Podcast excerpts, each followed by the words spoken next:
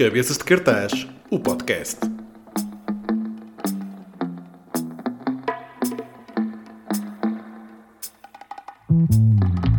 Eu, eu não te vou mentir e vou dizer que estou um bocadinho intimidado, porque eu entrei neste meio da comunicação há muito pouco tempo e tu, além de seres doutorada, já tens a tua carreira uh, com muita experiência.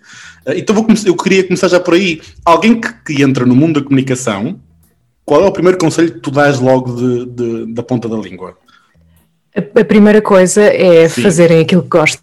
Bom, não bom. adianta não adianta forçar, porque se nós somos da rádio, a coisa também pode acontecer na televisão, mas ficamos sempre com, com aquele e se eu tivesse continuado, ou se aquilo que nós mais gostamos é escrever, então que seja escrever. Portanto, não, não vale a pena forçar, porque isto da, isto da comunicação é uma coisa muito. É muito técnica, naturalmente que sim, mas também tem um lado muito, muito inato, tem um lado muito orgânico, certo. muito da pessoa que nós somos um, e daquilo que mais gostamos de, de, fazer. E quando nós não estamos uh, 100% confortáveis com aquilo que estamos a fazer, isso nota-se, isso passa para o outro. Nota-se claramente, não é? Nota-se. Muito, obviamente, na voz, mas no, no, no conteúdo, não é? No Tudo. Tudo. Quando nós, nós também existem técnicas para, para aprender a lidar com aquilo que nos eh, atira para fora de pé, que nos deixa menos confortáveis. Eh, confesso-te que eh, o vídeo não é o, o não é a forma através da qual eu mais gosto de comunicar. A forma que eu mais gosto de comunicar é através da palavra escrita e, e falada mas existem técnicas. Eu aprendi a gerir uh, o meu nervosismo perante a câmara, aprendi a estar perante a câmara e, portanto, tudo, tudo isto se aprende. Agora, se gostamos de fazer ou não, isso já é toda uma outra conversa. E dou-te um exemplo muito concreto. Na sexta-feira passada precisei de fazer um vídeo que teria a duração máxima de um minuto. Não fiz o guião, porque não tive, não tive tempo mesmo para, para o fazer, para, para o escrever de início ao fim. Eu sabia aquilo que precisava de dizer, não é nada de novo para mim. Eu repeti a gravação muitas vezes porque me enganava. Se tivesse sido exatamente a mesma coisa numa versão áudio, eu tinha feito à primeira ou à segunda. Porquê? Porque estou 100% à vontade com o microfone e estou a 10% à vontade perante a câmara. Portanto... Concordo com tudo aquilo que disseste e sinto mesmo em relação ao vídeo. Eu também, lá está, como tu disse, entrei neste mundo da comunicação há muito pouco tempo e rádio, sem dúvida, é onde eu me sinto mais confortável. Não sei se tem a ver também com a vontade da pessoa à frente da câmara, não, não sei, eu, eu não me sinto muito confortável a ser filmado. Eu aprendi, eu aprendi a okay. viver com isso e, e, o Instagram também, também me ajudou é a lidar com isso, é não é? Isso. Quer dizer, o Instagram é o reino da imagem. Se tu ali escondes quem. Quer dizer, podes esconder e há contas de muito sucesso que nós nem sequer sabemos quem é a pessoa que está, que está a fazer Exatamente. aquilo. Uh, mas não era, esse, não era esse o caminho que eu, que eu queria seguir e, portanto, acabei por ter de mostrar Uh, de me mostrar, melhor dizendo, e foi todo um processo de aprendizagem porque eu acho que os primeiros ainda bem que desapareceram, não é? Pagar tudo Sim. aquilo. Olha, vamos por parte e viajar até 2015, que foi quando criaste o Urbanista. Uh, tu lembras-te das ideias que tinhas em mente e passados estes seis anos depois, uh, sentes-te orgulhosa do, do, do, do, dia em que te lembraste de aventurar neste projeto do, do Instagram e do Urbanista? Sim, sim. Lembro-me de tudo. Uh, até porque tive de recordar para escrever o livro. Exato.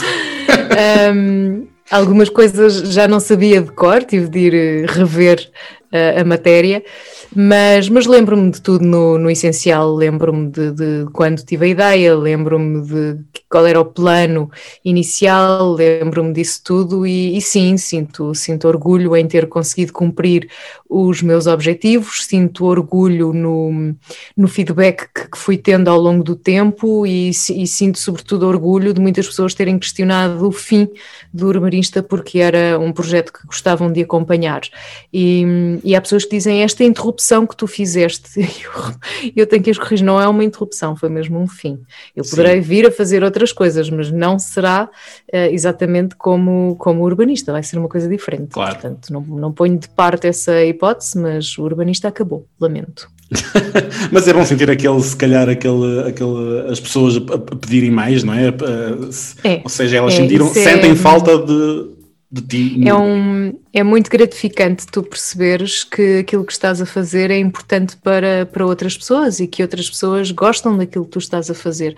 Por vezes não tens o retorno que, que esperavas porque as marcas não querem investir ou porque tu não estás disponível para fazer aquilo que as marcas querem que tu, que, que tu faças, okay. uh, porque se calhar não tens um número de seguidores no Instagram que é estonteante, ou se calhar não tens um número de subscritores na tua newsletter que deixa qualquer marca desejosa de trabalhar contigo, mas eu acredito que no contexto da, da comunicação contemporânea nós estamos cada vez mais a falar para pequenos uh, grupos de pessoas. Uh, o grande número é equivalente a estares com um megafone numa praça ou numa feira. Tu chegas a muitas pessoas, mas na realidade não estás efetivamente a chegar a ninguém. E, tanto que o, próprio marketing de influência tem vindo a, a, sofrer grandes alterações, continua a dar muito dinheiro, continua a ser um negócio fluorescente, mas já há muitas marcas que estão a questionar o que é que devem ou não fazer, porque na verdade, neste contexto em que nos encontramos hoje, todos somos influenciadores.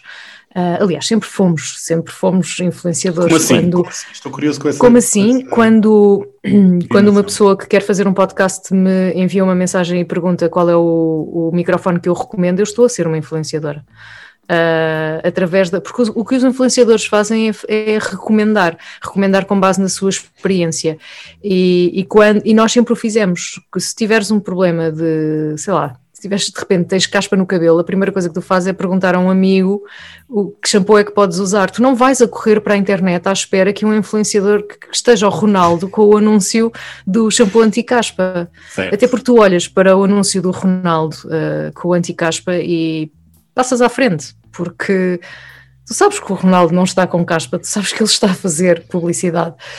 E, e, muitas marcas acham que o consumidor é parvo, mas o consumidor não é parvo, o consumidor faz-se de parvo, fecha os olhos e segue em frente. E é por isso que também a publicidade nos formatos mais tradicionais tem vindo a perder a eficácia. O que muitas marcas e agências não perceberam é que fizeram uma transição do formato tradicional da publicidade na comunicação social para o, as redes sociais, usando os influenciadores como uma espécie de catálogo virtual de produtos. Isso cansa as pessoas, porque as pessoas só são parvas até ao momento em que deixam de ser ou até ao momento em que se fartam. E, portanto, uh, o que nós temos hoje são muitas categorias diferentes de influenciadores, uh, influenciadores que passaram a ser ativistas numa determinada área porque de facto querem incentivar a mudança. E falar de produtos e de marcas que contribuem para uma determinada área na qual se sentem confortáveis a falar, e depois temos os, os da beleza, temos os do desporto, temos os, enfim, temos todas as áreas e mais algumas, e a seguir ainda temos outros que, pela sua dimensão, são os tais megafones de feira, como eu lhes chamo, sem, sem sem estar a, a denegrir o trabalho de ninguém, mas é o mesmo que estares numa feira com um megafone. Hoje falas de queijo, amanhã falas de um creme para o rosto, depois falas de um shampoo, a seguir falas de um serviço que é, sei lá, um cartão de crédito. Portanto, falas de tudo um pouco. É como se todas as semanas fosses àquele mercado e estivesses lá com o megafone. Pessoal, hoje tenho aqui para vocês este produto, pá, eu experimentei, isto é incrível. Isto tem o, tem o efeito que tem, resulta para algumas pessoas não resulta nada para outras. E o impacto desta, desta mensagem é cada vez menor porque são cada vez mais pessoas a fazer isto. Eh, desde eh, grandes influenciadores que trabalham as grandes marcas aos mais pequenos que trabalham as marcas mais pequenas. Portanto, a saturação que existia da publicidade repete-se nas redes sociais. E além disso, para além da saturação da publicidade, temos a saturação de todos os outros, um, todos os outros elementos e toda, toda a oferta de comunicação que nós temos, porque temos desde os influenciadores que estão a promover produtos e serviços, os, os influenciadores estão a promover ideias uh, e todas as outras pessoas que são também influenciadoras, à sua, à sua maneira, a promover o livro que escreveram, o livro que estão a ler, o podcast que fazem, o podcast que estão a ouvir, o vídeo que lançaram no YouTube, o vídeo que viram no YouTube.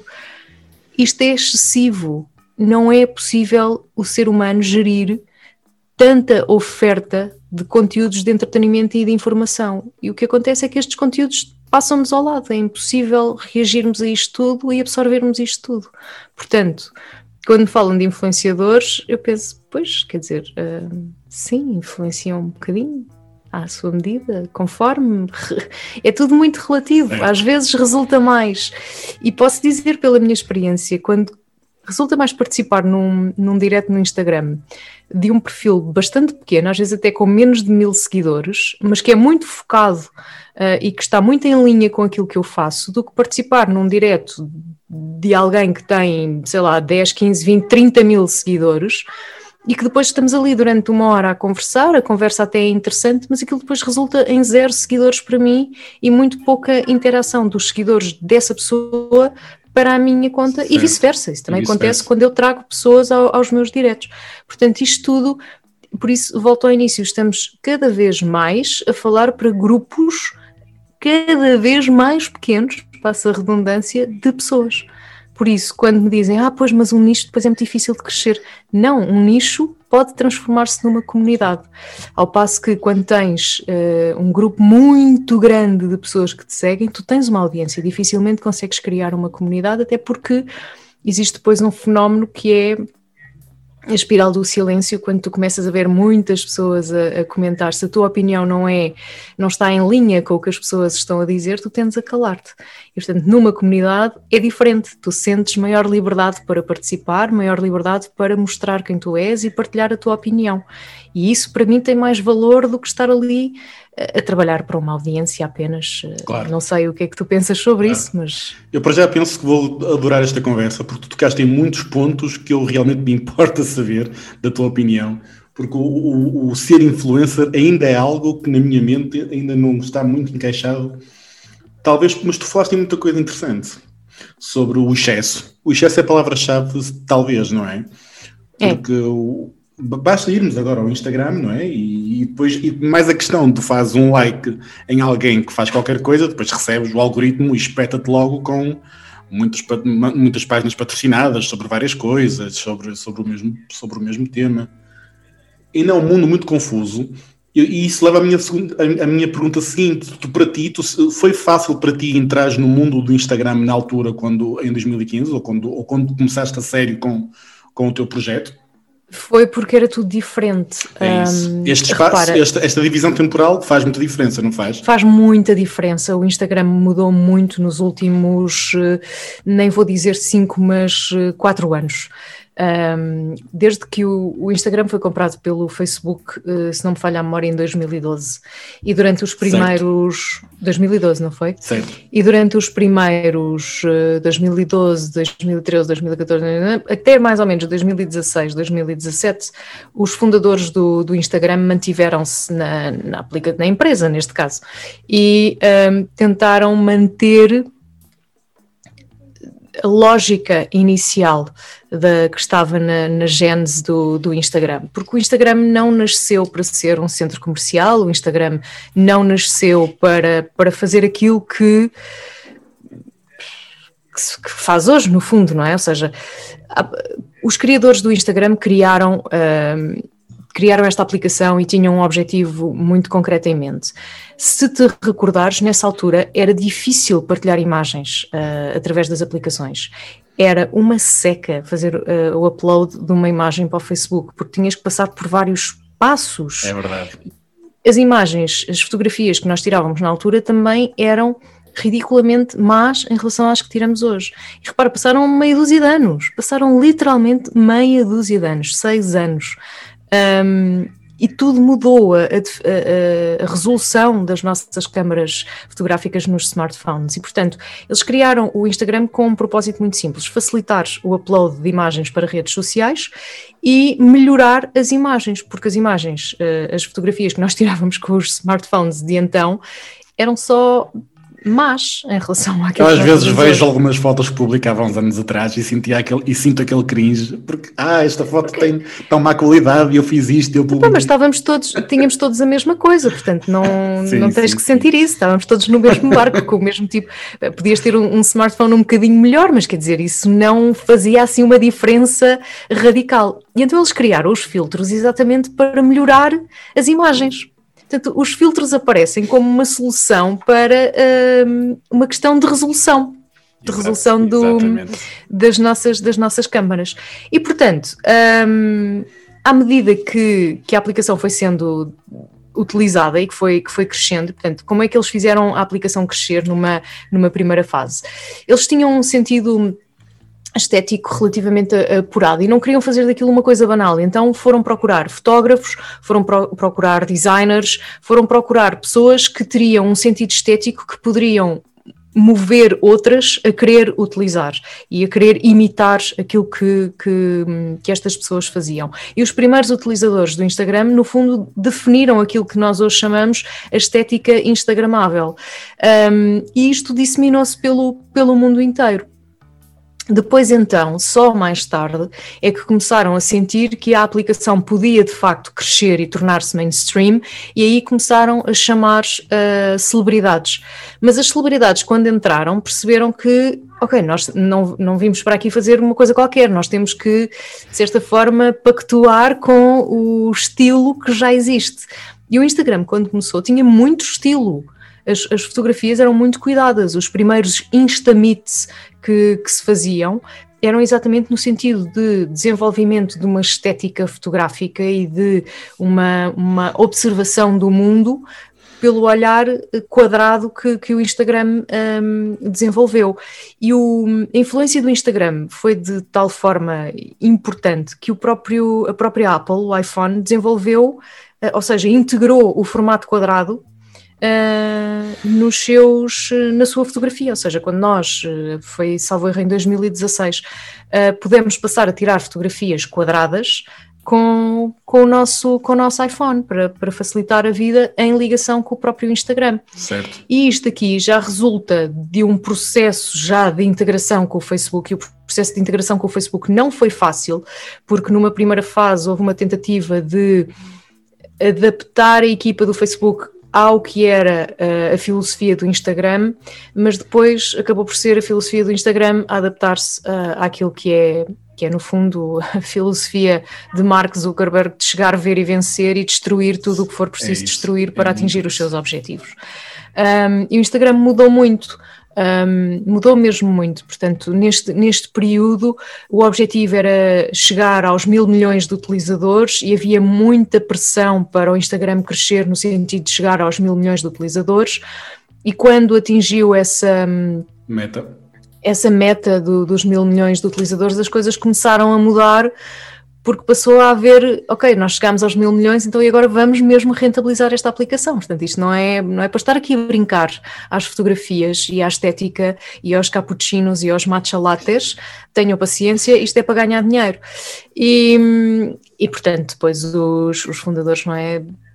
Ficam de canto e, e a equipa de, de, de, Mark Zuckerberg toma, toma conta toma da, da, ocorrência, por assim dizer. e, o, e foi quando o Instagram começou a, a mudar e passou a ser claramente uma plataforma de negócios e de comercialização. Portanto, não tenhamos ilusões, eles estão lá para fazer dinheiro, não estão lá para nos dar nada. Claro, claro. Um, falando mais agora um pouco sobre o teu novo livro, que vai sair no dia 6 de Abril ou amanhã, wink wink, isto quando sair para a net vai ser 5 de Abril. Como é que... amanhã para as lojas. Como é que explicas às, às, pessoas o conceito de vida instagramável? Tem ou por outras... Oh, ok, próxima pergunta. é isso, não é? Um, ou seja, quando tu tens alguma resposta já por defeito, quando as pessoas chegam à tua beira e digam, ó oh, Paula, eu não percebo o que é, que é um influencer afinal, não é? Tu... Olha, por acaso não tenho porque ainda ninguém chegou, ainda ninguém fez assim a pergunta de o que é que é um influencer. Uh, ok, boa. Tenho, tenho então já é, um dado, já é um dado assumido, não é? Já eu acho que a maior parte das pessoas tem uma ideia é geral do que é que é um influencer pela positiva e pela, e pela negativa, se queres ah. que te ah. diga. Um, então, na tua perspectiva, Paulo, o que é que distingue um bom influencer de alguém que apenas, que apenas posta fotografias? O que é que tu procuras quando tu, Paula, segues páginas de Instagram? Eu procuro eh, aprender alguma coisa, inspirar-me, ter ideias. Uh, Almir, essa pergunta é péssima para mim. Péssima, porque eu sou extremamente crítica em relação aos perfis de Instagram. E, então, uh, então, para já, posso já responder que tu não segues toda a gente, não é? Não, não. Pronto, então exatamente uh, isso as páginas que tu não segues, o que é que elas têm que tu, pá, não, isto não preciso do meu feed de, de Instagram? Não, é assim, é uma questão de higiene mental, sabes? Okay. Eu acho que se todos nós fizéssemos. Sabes que há muita cultura de seguir por educação. Nós, portugueses, somos muito dados a essa questão e há pessoas que deixam de seguir porque tu não seguiste de volta. Esquecem-se que, se calhar, no feed delas não está nada que, que me interesse. Não é? Certo, certo. Uh, eu, eu construí um, um feed de Instagram que eu espero acrescento alguma coisa à vida de alguém. Uso a minha imagem porque, infelizmente, o algoritmo privilegia o rosto humano e fotografias que não têm o rosto humano são muitas vezes prejudicadas. E se tu fores verificar as contas com muitos seguidores e com milhares de likes, tu tens fotografias com 10, 15, 20, 25, 35 mil likes e depois tens outras que têm 10 mil likes. Portanto, é, é uma diferença é uma diferença que é o equivalente a uma fotografia minha com 300 likes e outra com, com não chega aos 100. Porquê? O que é que está ali? O elemento humano, uh, o fator emoção. E é isso que, que, move as pessoas a deixar um like, mais o fator rebanho, porque infelizmente nós funcionamos muito em rebanho e as fotografias é que têm mais likes têm um fenómeno associado, um técnico, que é o algoritmo privilegia as fotografias ou os vídeos que têm mais likes ou mais views e, portanto, coloca-os à vista dos utilizadores. Por outro lado, nós tendencialmente deixamos um like onde os outros já deixaram. Portanto, uma fotografia com poucos likes uh, durante os primeiros uh, eh, 20 minutos, durante a primeira hora, tende a morrer na praia. Ok? Uh, e este é um fenómeno técnico. Quanto a isto, nada a fazer quer dizer, há a fazer, há a fazer o engagement necessário para que certo. o nosso feed apareça às outras pessoas, porque uma coisa é certa. Uh, imagina que nos seguíamos mutuamente no Instagram. Só certo. o facto de estarmos hoje uh, aqui a falar faz com que uh, tu me vás aparecer no feed assim que eu entrar na aplicação. Porque todo o nosso comportamento, por acaso nós fizemos tudo através do computador, mas se tivéssemos feito através do, do smartphone, todo o nosso comportamento é traceable e todo o nosso comportamento está a ser vigiado por diferentes apps, diferentes apps que comunicam entre si. Tu tocaste num assunto que eu falo constantemente com os meus amigos e, e a mim pessoalmente também é uma coisa, é uma coisa que me chateia, mas ainda não sei muito bem porquê e nem sei muito bem a solução. A, tu, a nossa pegada digital a ti faz confusão? Faz confusão a ti, Paula, uh, de saber que o Google ou que, ou que tudo que tu fazes na internet está guardado a algures e, e é possível reconstruir uma Paula nova com o teu histórico. Hum. Sim, uma espécie de avatar da Paula e, Exatamente. Faz confusão tudo o que nós deixamos de internet, a nossa pegada? Eu não sei responder-te se me faz confusão ou se já aprendi a lidar com isso. É isso. Porque é isso aquilo que eu, que eu sinto que mais falta na nossa sociedade é uh, awareness, ou seja, ter noção da nossa pegada digital e do que significa nós estarmos online. Eu vejo isto como uma moeda de troca. Eu, para poder usufruir de alguns serviços, tenho de um, abrir um pouco a porta da minha casa para os deixar entrar. Um, mas a vontade não é à vontadinha, amigos. Portanto, vamos lá ter calma. E um exemplo clássico.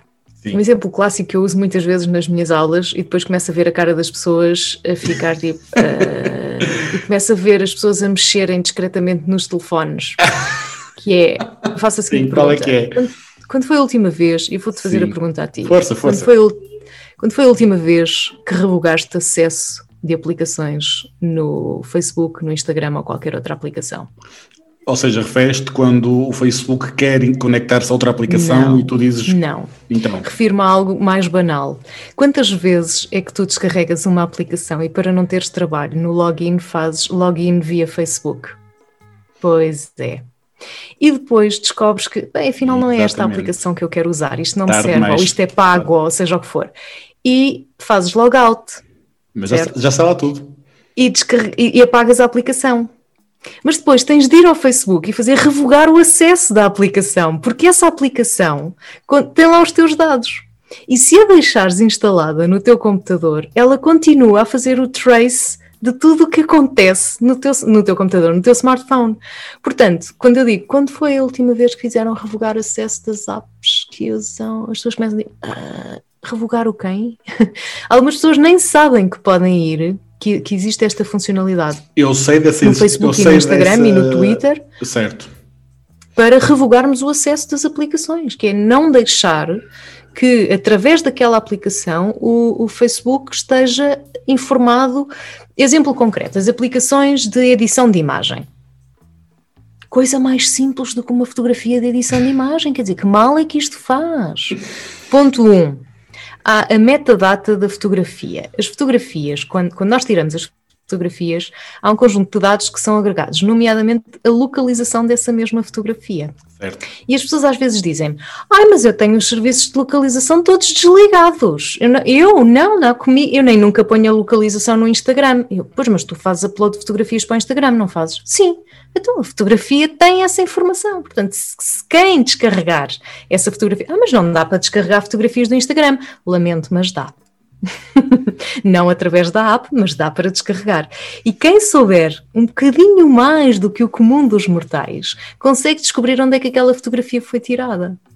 Portanto, uma simples fotografia de edição de imagem na qual tu fazes, uh, na qual tu entraste uh, via Facebook e à qual não fazes revogar o acesso, essa informação, essa aplicação está a dar ao Facebook todas as informações que o Facebook precisa para saber onde é que tu andas. Mesmo sou... que tu não, não coloques nada no Facebook, mas eles sabem a mesma. Eu sei. Eu, eu a full time sou informático e há algumas coisas. Ora. E há algumas coisas, ou seja, o que tu me disseste agora não me choca, porque se calhar é como tu dizes, é se calhar e não é assim tão será... difícil de fazer. Não, não é, não é, não é, não é, não é. Muitas coisas, aliás, eu acho que hoje quase nada é difícil de fazer. Basta ir ao Dr. Google e meter auto e metes a Sim. frase seguinte e aparece sempre um indiano, um brasileiro, um tutorial qualquer. Curiosamente, agora falaste nisso, se tu então. fizeres how to e o Google preenche o que tu queres, tu não achas estranho que isso aconteça? acho, acho. Pois é. Paula, é, achas, próprio... que, achas que o telemóvel nos ouve quando estamos a, a, na nossa vida? Ai, sim, sem dúvida. Isso não é um mito urbano. Isso é não verdade. É, não é, não é. Eu sei que não é. é mito urbano. Eu sei que é verdade. As aplicações, as aplicações de voz, bem como todos os serviços de, que são ativados por voz nos nossos smartphones, estão a captar toda, um, todas as nossas conversas, tudo aquilo que nós dizemos, porque estão a desenvolver-se ferramentas para imitar a voz humana. E, portanto, daqui a muito pouco tempo vai ser possível que a inteligência artificial simule efetivamente uma conversa humana num tom que já não é aquele que nós temos hoje da leitura das notícias, que diz que, sei lá, vida instagramável é um relato na primeira pessoa. Exatamente. Isto vai acabar. Exatamente. Porquê? Porque eles estão a ouvir-nos para, poder, para poderem, através de inteligência artificial, criar vozes digitalizadas, obviamente, que simulem a voz humana e a interação humana também é mais, mais complicado. Ah, sim, e mais grave, não é? Um, Paula, tu abraças a ideia que uma vida instagramável é uma boa opção para aquelas pessoas um, que acham que está tudo mal na vida, e estou a citar, e que pode ser o caminho da mudança. Foste uma dessas pessoas há uns anos atrás quando iniciaste uma vida mais a sério na vida do, no Instagram? Um, com conta, peso e medida, porque isto, isto é tudo muito bonito até ao momento que deixa de ser. Porquê? Hum. Porque as redes sociais, infelizmente, eh, as pessoas pensam muito, ah, o algoritmo e a manipulação e as fake news. Não, o problema mais grave é que está a ser feito um condicionamento do comportamento humano através de, das redes sociais. Repara, o Instagram é, uh, no fundo, um jogo uh, altamente viciante e é um jogo altamente viciante porque uh, se baseia exatamente nesta, nesta estrutura, neste, neste mecanismo de, de, de, condicionamento. Não há outra forma de, de o explicar, de, de, condicionamento humano. E isso acontece porque, em primeiro lugar, um, está a alterar a forma como nós nos, nos, nos, comportamos e está a provocar algum tipo de dependência. Nós, a partir do momento em que uh, nós temos um, um acréscimo de dopamina no nosso, no nosso cérebro, esta, esta sensação de prazer que a dopamina uh, provoca é também um, altamente viciante. E, portanto, eles usam um, padrões de recompensa e punição para nos viciarem. Ou seja, o jogo é, é tal e qual como o jogo de azar. Um, tanto, tanto são usados uh, símbolos uh, em vez de recompensas efetivas. Uh, por exemplo, o coração é um, é um símbolo e é simultaneamente uma recompensa, mas não é uma recompensa efetiva, porque aquilo é uma coisa que se vê, não, não passa disso mesmo, não tem uma tradução para, para a realidade. Uh, depois temos, cada vez que um, que um like entra no nosso, na nossa fotografia, nós temos aqui uma libertação de, de dopamina no nosso cérebro e isso, é, como eu disse, é, é, viciante. Mas depois temos também o, o, reforço negativo através da punição, porque se a fotografia não foi colocada no horário, se não segue o padrão de fotografias que deve, que deve seguir, se nós nos enganamos naquilo que estamos a fazer, apagamos o post e voltamos a fazer o post, nós vamos ser punidos por isso e vamos ter aquela sensação de rejeição, vamos ser ignorados uh, pela própria aplicação e pelos utilizadores da aplicação, uh, e isto acaba por ser um bocadinho sádico, ou seja, uh, quando nós temos uma, uma resposta positiva, quando, quando publicamos algo no, no, nos mídias sociais, ficamos também com o hábito de continuar a publicar, ou seja, fala-se no engagement, mas o engagement é apenas uma retribuição para o nosso bom comportamento nos, nas redes sociais, sobretudo no, no Instagram. E, portanto, como o nosso cérebro funciona um, por padrões, ou seja, o, o, o, objetivo do nosso cérebro é encontrar um padrão e desconstruir esse padrão ou respeitar esse padrão se ele for favorável para nós. Então, nós não conseguimos resistir ao, ao, desafio que o Instagram nos coloca de tentar perceber qual é o truque para que o, que o reforço seja sempre positivo eu caí nesse problema. Eu, eu caí na esparrela de tentar desconstruir a forma como o algoritmo funciona para perceber todos os elementos dos padrões, do, todos os elementos do reforço positivo e do tal engagement de que tanto se fala. E foi, epá, foi, muito, foi muito difícil porque eu sabia que estava a ser manipulada e não estava a conseguir controlar o facto de saber que estava a ser manipulada foi, um, foi uma espiral muito, muito complexa, uh, foi um processo muito, muito difícil, um, especialmente porque eu sabia que estava a ser manipulada e não estava a conseguir fazer nada para impedir essa manipulação e para me controlar em relação. Ou seja, é, é, sabes que estás a caminhar para o abismo e não consegues parar de dar os passos. E sentes que estás é. cada vez mais próximo do abismo e sabes que estás a caminhar para o abismo e sabes qual é a consequência se caíres do abismo, mas não consegues parar.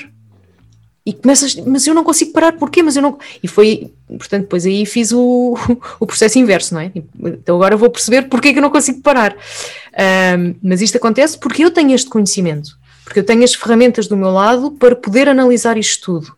Tem sido o meu trabalho em termos de investigação ao longo já de muitos anos.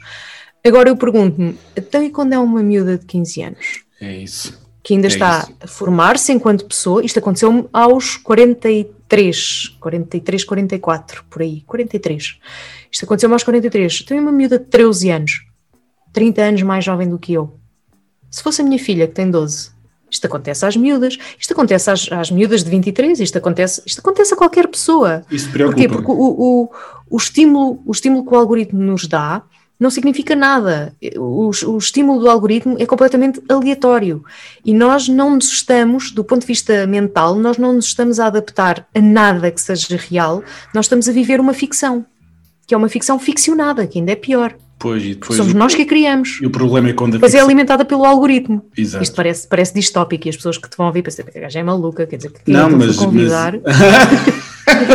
Convidou uma doida, não, não, está ali a falar de umas cenas que, que estão muito Tudo o que estás a falar são assuntos muito interessantes e acho que as pessoas deviam de ler um pouco mais sobre esse assunto, porque e há muitas reportagens. Eu, no outro dia vi uma reportagem, eu digo no outro dia, já foi há uns meses, já é mesmo à Tuga, mas há algum tempo vi uma reportagem sobre famílias em que todas, elas, todas as pessoas da família tinham contas no Instagram com muitos seguidores, não é? Ou seja, as crianças já estavam habituadas uh, pela, já estavam habituadas naquele ritmo de Instagram e, de, e do, do, estímulo dos likes. E eu, eu, tenho receio que quando as pessoas deixem de ter os likes, Paula, criem outros problemas mais graves a nível mental. Um, Provavelmente sim, porque lá está, tu, por exemplo, eu há pouco tempo uma falsa pouco, realidade. Sim, eu há pouco tu tempo uma falsa realidade, diz, diz É isso, é isso. Não, há pouco tempo eu tive também problemas e, e quem segue o podcast sabe, sabe dessa situação que tive pouco tive uns problemas relacionados com ansiedade, por exemplo. E uma das primeiras coisas que eu fiz um, para pronto para ficar melhor foi apagar aplicações do meu telemóvel pelo devido facto, pelo, pelo simples facto de às vezes eu estou a percorrer os reels do Instagram, por exemplo, ou, ou, ou estou só a, a, fazer scroll só porque sim, não é? E aquele hábito de acordar. Estás a queimar tempo.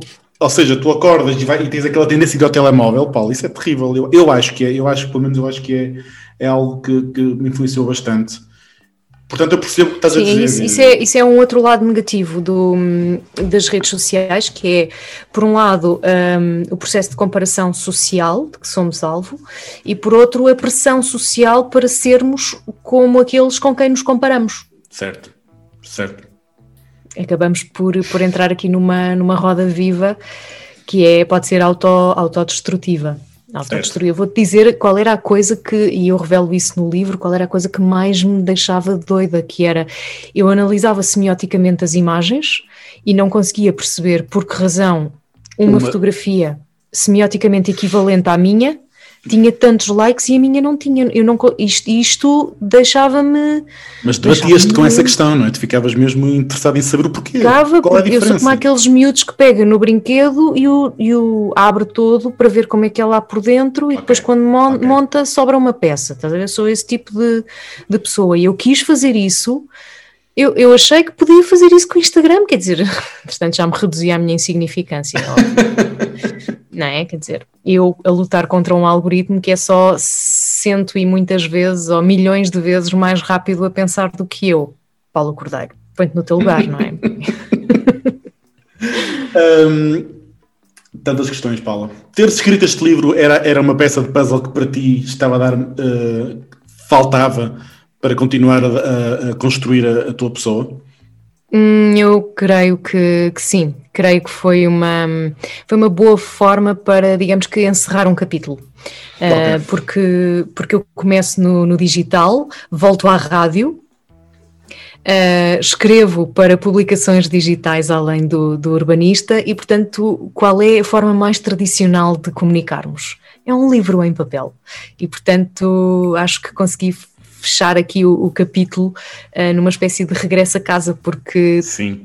a partir do momento em que eu atingi os 10 mil seguidores, que era efetivamente a meta, uh, era essa, a partir desse momento eu adotei a postura de pronto, ok, já não quero brincar mais aos influenciadores, tá? Pronto, já chega, não? E as pessoas dizem, não, não, mas agora, agora nós queremos que tu produzas conteúdo porque nós gostamos do teu conteúdo. E assim, depois, mas vocês não eu não sou influenciadora, exato, tá? Exato. Mas naquela altura eu não podia dizer, olhem, eu não sou influenciadora, coisíssima nenhuma, isto foi tudo uma experiência social para eu poder uh, escrever sobre isso.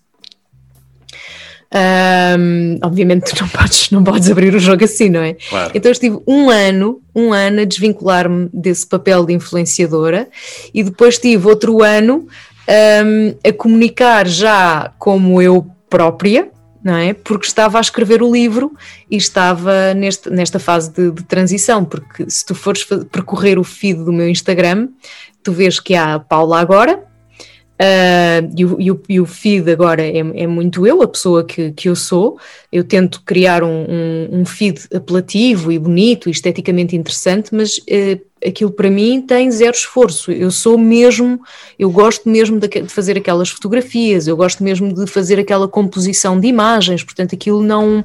Não, me, não é uma coisa difícil para mim de fazer, uh, mas o que está para para trás que me levou, que me trouxe até aqui foi, foi duro, foi um processo complicado. E, e, estava a dizer que há diferentes fases. Tu tens uma fase em que se percebe perfeitamente que é uma Paula Cordeiro muito influenciadora a trabalhar com marcas, tens uma outra fase que é a persona da Paula Cordeiro, alimentação saudável, tens uma fase que é a Paula Cordeiro um, yogi, tens a fase da Paula Cordeiro podcaster, e portanto tudo isto foram uh, abordagens estratégicas para perceber o que é que funciona e o que é que não funciona ou como é que funciona no, no Instagram e que tipo de fotografias resultam melhor, que tipo de texto resulta melhor. Portanto, eu fiz todo esse trabalho. Obviamente que em cada 100 fotografias há duas ou três que são absolutamente genuínas. E é engraçado que ao longo destes cinco anos houve momentos em que eu quase que deixava cair a, a máscara, não é? E, e, por vezes as pessoas perguntavam-me: está tudo bem? Aconteceu alguma coisa? E eu, ei, que já deixei escapar aqui a Paula Cordeiro tal ah, como ela é, okay. uh, e depois retomava, não é? Retomava ali o, o exercício de, de, assumir a, a persona que, que, estava a desenvolver claro. naquela altura. Portanto, este, este Instagram de, que se chamava Urbanista e que agora passou a chamar-se Paula Cordeiro, certo. é um Instagram. Se alguém que não conhece, se alguém que não ler o livro entrar, não vai perceber, vai olhar tipo, ela tem aqui uma evolução muito estranha, porque ela era influenciadora, pois, pois já não era, pois isto é um bocado esquisito. Mas eu não estou nem aí, porque aquilo é só uma ferramenta de comunicação é e não é aquela que me ocupa mais tempo de todo, porque, porque é mais. Eh, é, sim, para algumas pessoas a vida é o Instagram, para mim, para mim não é. Portanto, eu uso o Instagram como ferramenta de, de comunicação e, e nestes último, neste último ano e meio criei ali uma comunidade muito, muito interessante, um grupo muito giro de pessoas um, com quem eu gosto genuinamente de interagir e é isso que me faz voltar. Porque já me perguntaram, então e depois, agora escreveste o livro, então e agora, o que é que vais fazer no Instagram? Eu não sei eu não sei. Não sei até quando vou continuar, se é que depois de, do lançamento do livro vou, vou continuar. Um, o tempo dirá, logo se vê. Sim, sim. Não sei mesmo. Uh, eu adoro também a playlist do livro. Eu, o conceito em si é muito interessante. Eu queria saber em que medida em que o Elton John e os Nirvana te ajudaram a escrever o livro, Paula. Eu sei que a pergunta feita assim é cómica. Esta, esta playlist é a playlist mais aleatória da história das playlists, porque então? normalmente as playlists ou refletem o teu gosto musical, ou refletem um estado de alma, ou refletem um objetivo, por exemplo, para correr, para co cozinhar. Esta playlist resulta de. Porque o livro, em cada, em cada capítulo, tem ou uma, ou uma frase ou um excerto de uma música. E à medida que eu, que eu fui escrevendo, fui, fui buscar músicas que me diziam alguma coisa e que simultaneamente tinham a ver com, com aquele capítulo. Mas houve momentos em que eu precisei de encontrar músicas, letras, neste caso, que tivessem especificamente a ver com o capítulo em si. Hum. E portanto, o, aqui tive que fazer um trabalho de não ir buscar um artista com o qual eu não me identifico de todo, que eu acho que é, tipo, epá, não, isto não. Um, e tive de encontrar aqui um compromisso, por exemplo, Sam Smith é um compromisso, claramente. Um, o Elton John é um dos discos uh, que eu, esta é uma das músicas que eu mais gosto uh, da história da música. E um, eu achei que era uma forma muito interessante de, de concluir e depois, portanto, este capítulo para mim é o mais, mais divertido porque eu escrevi-o a partir da música da Beyoncé, o Sorry, porque é um bocado Sorry Not Sorry, okay. e, e, usei a, a, letra da música para, para escrever este capítulo, da mesma forma que usei o This Life dos Vampire Weekend para escrever o capítulo 17. Um, depois, uh, há outras, uma delas foi. Uh, há uma que eu gosto muito do título e foi por isso que, que a escolhi. Outra é uma das músicas que eu mais tocava uh, na rádio. outra é uma música do Bruce Springsteen, é uma música que, que tem muito a ver com, com a minha história de, de vida. Sim, todas as outra, músicas têm uma explicação. Têm todas têm uma, têm, têm uma explicação e, e só mesmo a do Sam Smith é que foi pá, eu preciso, assim, eu preciso de, um, de, uma letra que fale sobre isto. E comecei à procura, à procura, à procura e encontrei esta do Sam Smith e eu até, até gosto de Sam Smith, não particularmente desta música, mas eu gosto de Sam Smith, então pensei, olha, por que não? Uh, mas na, quando estava a escrever, não estava a pensar em fazer uma playlist, só depois é que, peraí, mas estão aqui tantas músicas e são todas boas, bora lá fazer uma playlist. Sim. E, e depois quando ouvi a playlist pensei, pois isto não é bem o conceito de playlist que eu tenho para mim, mas olha, deixa lá ver, pode ser que pegue. Sim. Um, sem, sem sequer dar, sem levantar muito o véu, e eu acho que é um livro muito interessante e vou recomendar às pessoas todas comprarem o livro no dia 6 de Abril, quando ele sair. Obrigada. Uh, que dica tu tens, uh, para, só para antes de mudarmos de assunto, uma dica básica que tu tens para, para um jovem que queira começar a apostar forte na, na, na, rede social, no Instagram? Ou seja, como tu falas, como é uma dica para sobreviver na era digital? Sobreviver como se fosse uma guerra, não é? Mas é muito interessante Sim. esse conceito. Sim. Uh, algo para, para, para eles pensarem sobre, para, para todos nós então, pensarmos sobre isso. Em primeiro lugar, uh, há, uma, há uma frase que eu, que eu gosto de usar que é convém uh, saber usar para não ser usado. E quando nós aceitamos os termos e condições, não temos outra hipótese não aceitá-los uh, para poder usar as aplicações, nós não os lemos, porque quer dizer, ninguém lê os termos e condições de nada. Mas é também para que, para que perder tempo a ler aquilo para chegarmos ao fim e pensarmos, ah, eu não quero aceitar, então se não aceitas não estás na, na aplicação, ponto. Tens que aceitar, não? É? eu nem sei para que é que põe aquilo, é um bocado, ok, e se eu não certo. aceitar? Então, se não certo. aceitas, não entras. Então, tá mas eu quero entrar, então, então mas tens de aceitar, então, então para que é que põe isto aqui, não é? Há consumo um, na discoteca, como é que é? Tens que... É um bocado, é um bocado. Não, mas eu, mas eu se calhar, não, até este é o consumo mínimo, se quiser entrar, tenho de pagar isto. Um, eu acho que o, que o, mais importante é nós conhecermos minimamente a, a aplicação e o, os seus modos de funcionamento e agenciamento, que nós esquecemos muito. E as pessoas focam-se muito no como é que eu consigo likes, como é que eu consigo seguidores e procuram os tutoriais todos e fazem e cumprem tudo à risca. E realmente funciona. Se nós, se nós seguirmos as dicas dos experts uh, em Instagram, as coisas funcionam. Ok. A questão é o que é que tu queres que funcione para ti. Eu, com, com as pessoas com as quais trabalho um, ao nível do, do Instagram, porque isso é, é, outra, é outra consequência deste processo todo, é que eu passei a trabalhar com marcas, não como influenciadora, mas a criar o conteúdo para as marcas e a gerir o seu conteúdo na. Hum, okay. Ou seja, passei a ser social media, social media manager. Um, e portanto, o que, eu, o que eu digo sempre a cada uma das marcas é: tu queres ter mil seguidores e vender 999 do teu produto, seja um livro, seja creme de, de rosto, 99, 999 exemplares ou unidades, ou queres ter uh, eh, 10 mil seguidores e vender os mesmos 999. E as pessoas olham assim, eu quero ter mil e vender 999. Isto parece-me óbvio, é? Mas depois somos um bocadinho hum, seduzidos pelo, pelo número. Portanto, o, o, único conselho que eu, que eu posso dar é, em primeiro lugar, definir o que é que nós queremos fazer com a aplicação e na aplicação. Em segundo lugar, definir a nossa medida de sucesso. Para mim, a medida de sucesso não são os likes que eu tenho ou o alcance que eu consigo, porque isso vai depender da hora do dia, vai depender de coisas tão simples como começou um, uma nova série do Big Brother, o alcance diminui imenso no, no, Instagram porque as pessoas estão a olhar para a televisão. Há um jogo de uma final de campeonato não sei do que, as pessoas estão a olhar para a televisão. Portanto, muitas vezes a diminuição do alcance de uma fotografia não tem a ver com a fotografia, tem a ver com o contexto que nós estamos, que nós estamos a viver.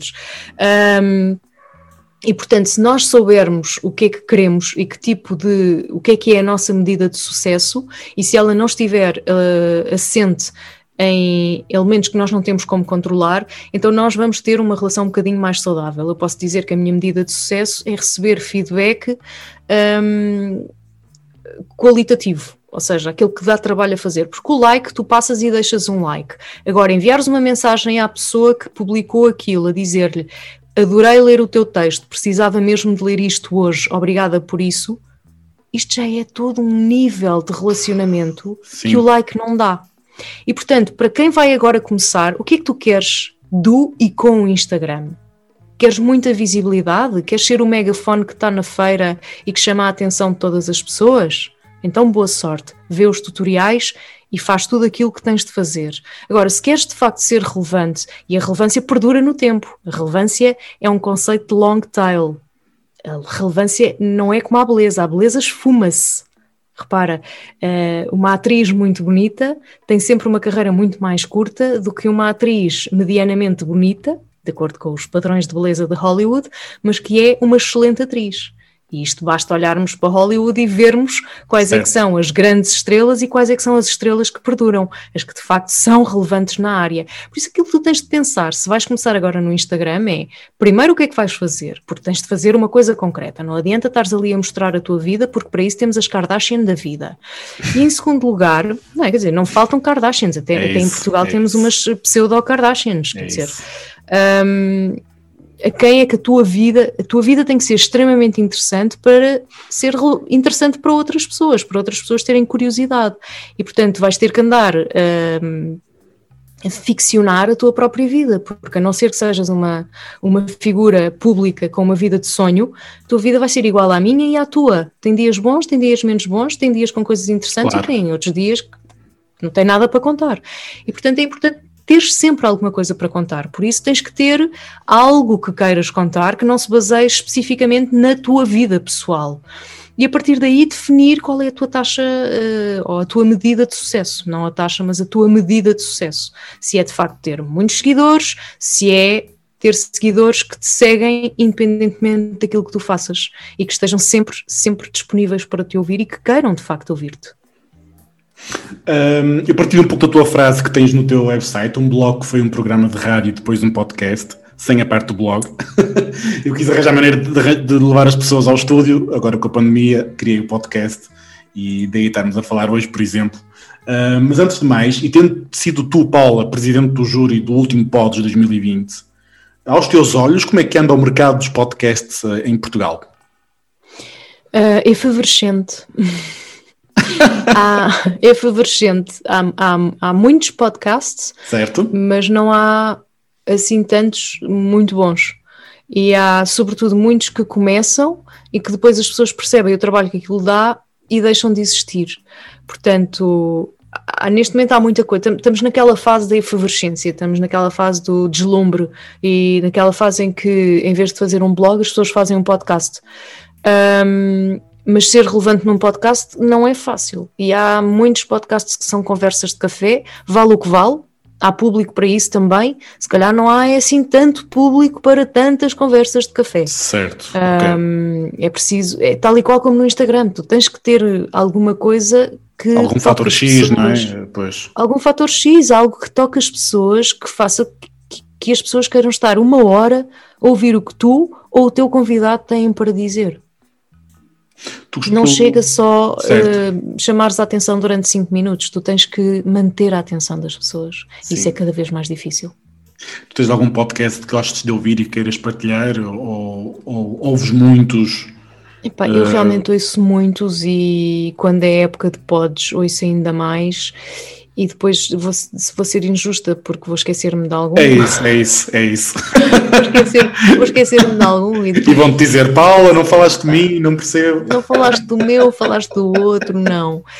Posso falar de estrangeiros, que aí, aí pronto, não. Sim, é acho que não ofende, sim. É, uh, eu gosto muito do, do podcast da BBC, de Media, de Media Show, que fala exatamente sobre o universo dos mídia. Gosto okay. muito de, de ouvir. Um, corta aí este bocadinho, porque eu não me lembro de cor, estou aqui a olhar para a minha. é o The Media Show, exatamente. Okay, gosto, gosto também de ouvir a Brené Brown, gosto de ouvir os Minimalists, gosto de ouvir o Goop, gosto de ouvir o boa. Deliciously um, Ella, um, chama-se Delicious Ways to Feel Better, é com é um casal é Deliciously Ella e o marido que fazem este podcast. Eles convidam hum. sempre pessoas extremamente interessantes. Que bom. Um, e pronto, assim com os estrangeiros não ofendo ninguém cá em Portugal, não fica ninguém de fora e responde à tua pergunta. É isso. Duas perguntas finais, Paula. Um, sendo que uma delas eu já percebi que os teus projetos surgem quando ou seja, a minha, a minha, curiosidade é saber o que é que, é, o que, é que vai acontecer depois do livro, né? mas tu, se calhar tu às vezes também nem, nem sabes muito bem, não é? Nem eu sei. Vai, é isso, é isso. Nem eu sei. É isso. Não sei mesmo. Vamos, o meu plano vamos é escrever calma, mais Vamos livros. lançar o livro primeiro, não é? É, sabes que pela primeira vez na minha vida quero, então. quero não ter planos porque Boa. eu sou uma pessoa que está sempre, sempre, sempre, sempre. E consegues, é consegues, consegues ter esse tipo, este estilo de vida? Por enquanto, por enquanto estou a conseguir. Amanhã, se, se, calhar quando o programa for emitido já já tive, já tive alguma ideia. Não, mas na verdade, na verdade o que eu mais quero agora é continuar a escrever. Portanto, deu-te gosto. O que vou fazer a seguir, talvez, se a editora quiser, talvez seja escrever mais um livro. Por isso, olha, comprem este livro para eu É isso. Mais. Eu vou deixar todos os links para toda a gente seguir uh, um, Obrigada. e chegar até ti. Paula, pergunta da praxe, antes de me despedir de ti: uh, ananás na pizza, sim ou não? Não, não. Esse não, tão forte. Tão... Não, jamais. Não, não, não. Fruta na pizza, não, credo. Tu não imaginas a quantidade de, de, de... Mas porquê? Ok, continua. É, é só por causa disso. Fruta na pizza não faz sentido, é isso? E porque ananás na pizza, não. Isso, isso, é uma questão que não se coloca. Ok, mais um não. Tu vais à Itália e, e tu não encontras Ui. pizzas com ananás. Isso foi uma Sim. invenção nossa. Sim. Da mesma Sim. maneira que o. Ai, como é que se chama? Aquele, aquele prato muito. Um, do qual? De pasta? De, de Aquele de pasta de que leva bacon. Ou, uh, Como leva, é que se chama? Uh, leva bacon. Um... Não estou a recordar. Opa, credo! É, que é tão conhecido. Não. Uh, pasta, Itália. Fogo, agora, epá, não me consigo lembrar agora do nome. Não, é que eu também estou aqui a tentar perceber qual é, o, qual é, mas, mas, mas é um prato. Epá, é o mais básico deles todos. Fogo. Aí é bem, que mal. Espera aí, deixa-me entrar aqui ah, mas agora vamos, qualquer. Vamos, mas agora vamos também os dois procurar, que também estou curioso. Fogo. Sabes aquela coisa muito parva que? Pasta, um restaurante italiano, preciso de um restaurante italiano. Estás a falar de pastrami, pois não? Estás a falar de? De pastrami, não estás a falar disso, pois não? Não, não, não, não. Pasta. oh Deus, entrei numa entrei numa, numa marca de pasta. Não, mas eu, eu, eu, eu, estou a atrair este momento também, porque eu também estou curioso em saber qual é. Epá, sabes que é, um, que é uma coisa tão básica, tão básica que é isso. só me dá vontade de rir. E vais-te lembrar Peraí, já estou aqui num. Ah, estás a, falar, estás a falar da carbonara? Da massa Carbonara, sim, estou a falar ah. carbonara. A carbonara não é com natas. Carbonara é com bechamel. Nós inventamos a carbonara com natas seja lá o que, o que for essa carbonara. Eu falei, eu falei há uns tempos com uma colega minha de, italiana e falei, falei desses temas todos e ela ficou chocada e queria me bater. E quando eu toquei no assunto de meter ketchup também em esparguete, também foi que caiu o Carme a Trindade, não é? Nunca, jamais. Mas és o quê? Americano? E não sabes comer? Não. Molho de tomate, de preferência feito com tomate. Não é molho de tomate daquele que tu compras é nos pacotinhos. É isso, é isso, é isso. Pões o tomate, fazes o refogado, depois trituras aquilo tudo, é uma pasta com molho de tomate. Depois podes pôr picante, podes pôr, enfim, depois podes juntar aquilo que tu quiseres. Exato. Não, não queiras discutir cozinha comigo. Ah, já percebi, já percebi que, Paula, comida é uma coisa séria. Alimentação saudável e italiana é. Oh, ok, ok, ok. Paula, olha, muito obrigado por ter aceitado o convite de falar comigo um bocadinho. Eu adorei esta conversa, acho que, foram, acho que tocámos em muitos assuntos interessantes. E pronto, vai ficar aqui no ar. Vida Instagramável sai a 6 de Abril e espero que as pessoas comprem. Eu é que agradeço. Muito obrigada pelo teu interesse uh, no meu percurso e no meu livro e, e obrigada a quem estiver a ouvir este, este episódio. Obrigado, Paula. Obrigada.